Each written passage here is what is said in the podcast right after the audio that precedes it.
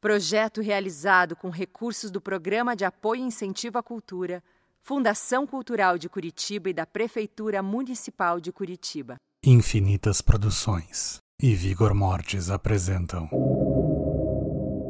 Noite Diabólica Contos Fantásticos Podcast a partir da obra de Rubens Francisco Luchetti.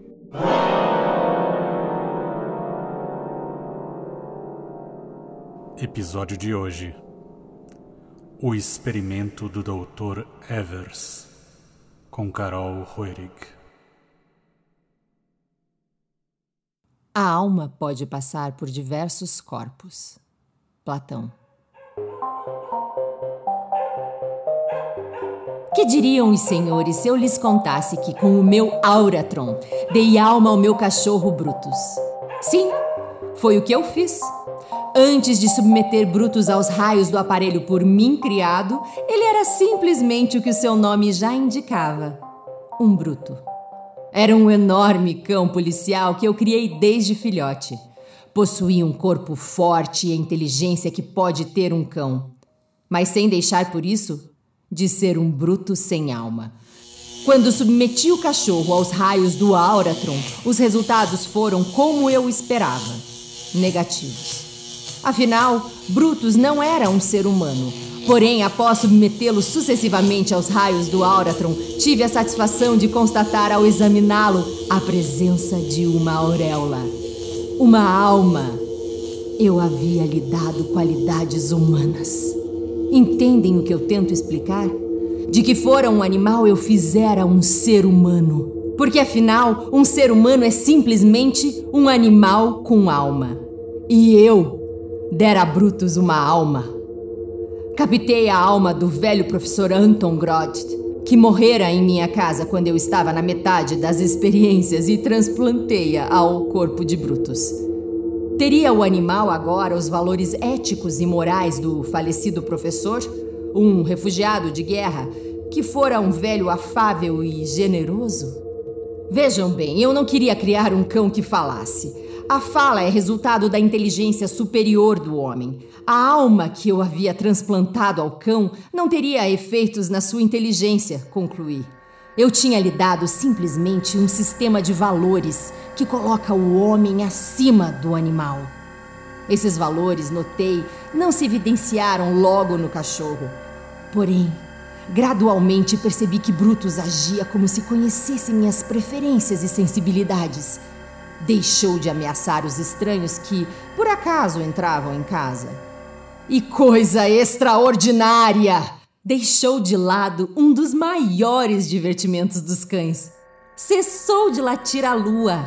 Notei também que os olhos de Brutus, em lugar de ameaçadores e ferozes, como os têm geralmente os cachorros policiais, haviam adquirido um brilho de amável benevolência, muito semelhante aos dos olhos do falecido professor. Estou certo de que, tão logo tome consciência de sua nova condição de possuidor de alma, Brutus, tal qual um ser humano, começará a agir de forma ética e moral em relação a tudo que o cerca. Não quero me prolongar falando de Brutus. Nem tenho tempo para dar maiores explicações a respeito da minha descoberta. Na experiência que relatei, houve o limite imposto pelo fato de eu ter transferido a alma de um homem morto, captando-a livre do corpo, para o animal. Meu objetivo agora é determinar os efeitos do Auratron sobre um ser humano vivo que se tenha desligado de sua alma. Refleti muito sobre isso. Cheguei a algumas conclusões. Por exemplo, se eu livrar um homem de sua alma, esse homem perderá todos os seus valores éticos e morais. Portanto, há a possibilidade de ele se transformar num monstro com apenas algumas características humanas. Um monstro capaz de cometer as maiores atrocidades e não ter consciência do mal. Poderá se tornar um criminoso perigosíssimo porque é justamente o valor ético que limita o mal. Os foragidos da lei sempre são criaturas de valor ético pouco desenvolvido. São possíveis também outros resultados. Talvez eu conseguisse criar uma inteligência superior, uma inteligência livre da infância da alma, quando é introduzido no homem o sentimentalismo. Bem, deixemos as divagações de lado. No instante que escrevo estas linhas no meu diário, a minha sobrinha Madeleine encontra-se perto de mim. Ela está deitada numa mesa dormindo. Decidi usá-la como cobaia para determinar os efeitos da perda da alma no ser humano. A minha sobrinha consentiu em servir de cobaia, por estimar-me muito. Estão vendo? Ela deixou o sentimento aniquilar o receio natural, porque, como ser humano que é, e possuindo alma, não tem a inteligência superior que a impediria de participar desse experimento. Madeleine é uma bela moça. Seus olhos são de um azul puro como o do céu. Sua pele é fina e delicada, como a de todas as mulheres realmente belas. E o principal? Ela tem boa índole. Mas o que Madeleine se tornará depois de perder a alma?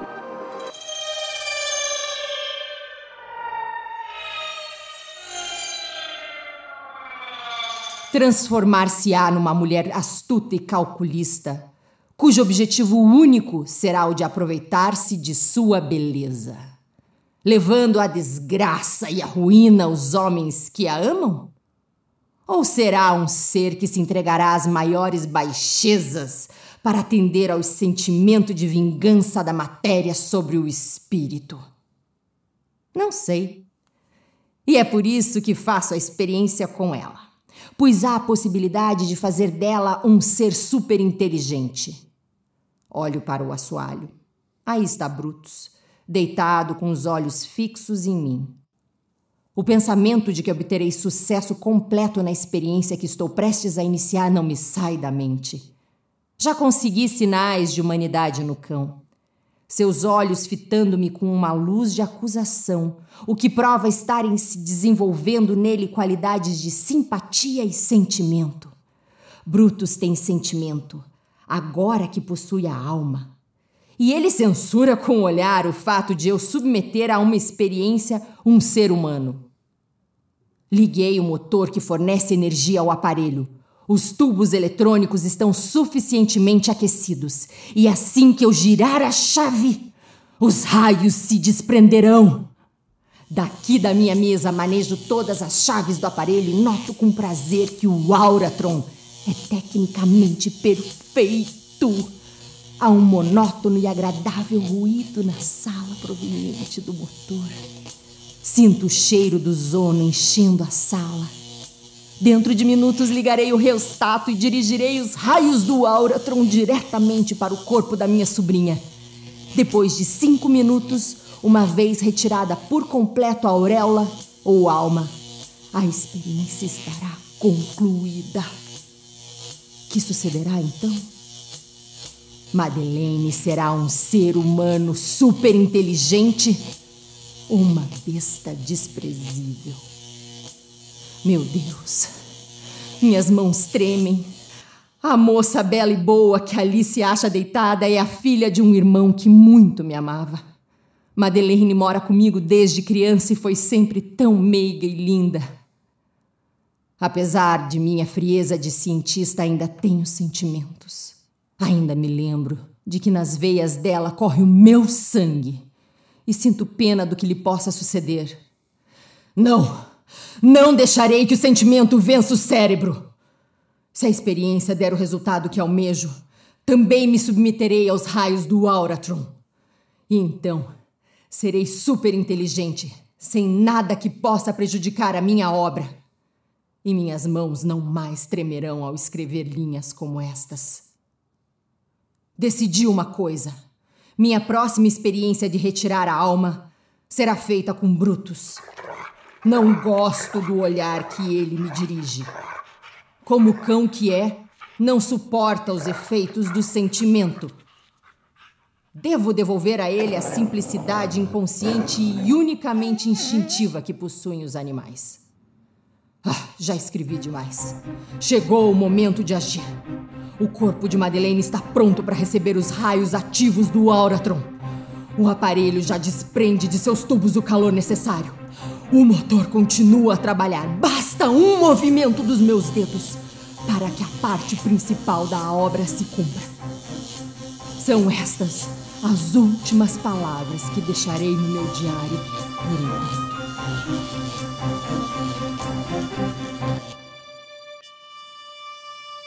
Recorte de um jornal de uma cidade alemã. Famoso cientista é morto pelo seu cão policial. Às 19 horas de ontem, a polícia foi chamada à residência e laboratório do Dr. Lucius Evers, cientista mundialmente conhecido. Após arrombarem a porta do laboratório, os policiais que atenderam ao chamado depararam com uma cena horrível. O corpo do cientista achava-se no chão. Ao lado dele, um enorme cão parecia vigiar o morto, que fora seu dono. O laboratório e os aparelhos encontravam-se completamente danificados. O cão destruíra tudo. No mesmo aposento, encolhida perto do telefone pelo qual se comunicara com as autoridades, estava a sobrinha do cientista, senhorita Madeleine Evers, que com ele residia. Não sei a razão de Brutus ter agido dessa forma, declarou a jovem à polícia. Ele não era um animal feroz e tinha grande afeto pelo meu tio. Enquanto eu me achava deitada sobre a mesa de experiências, ouvi-o rosnar. Abri os olhos e vi-o com os dentes cravados no pescoço de titio.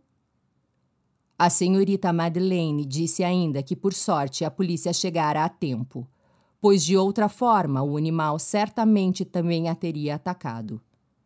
Brutus foi morto por um dos guardas com um tiro, sem, no entanto, apresentar sinal de hidrofobia.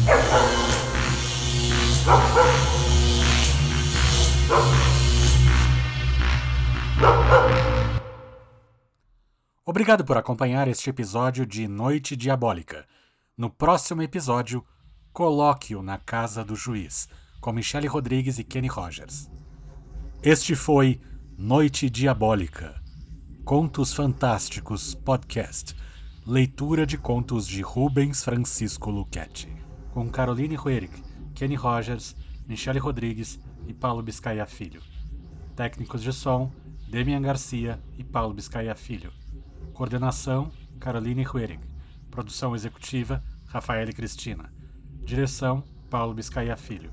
Realização, Infinitas e Vigor Mortes. Projeto realizado com recursos do Programa de Apoio e Incentivo à Cultura, Fundação Cultural de Curitiba e da Prefeitura Municipal de Curitiba. Se inscreva nos canais da Vigor Mortes e Corvo de Curitiba e acompanhe os próximos episódios e outras programações. Obrigado.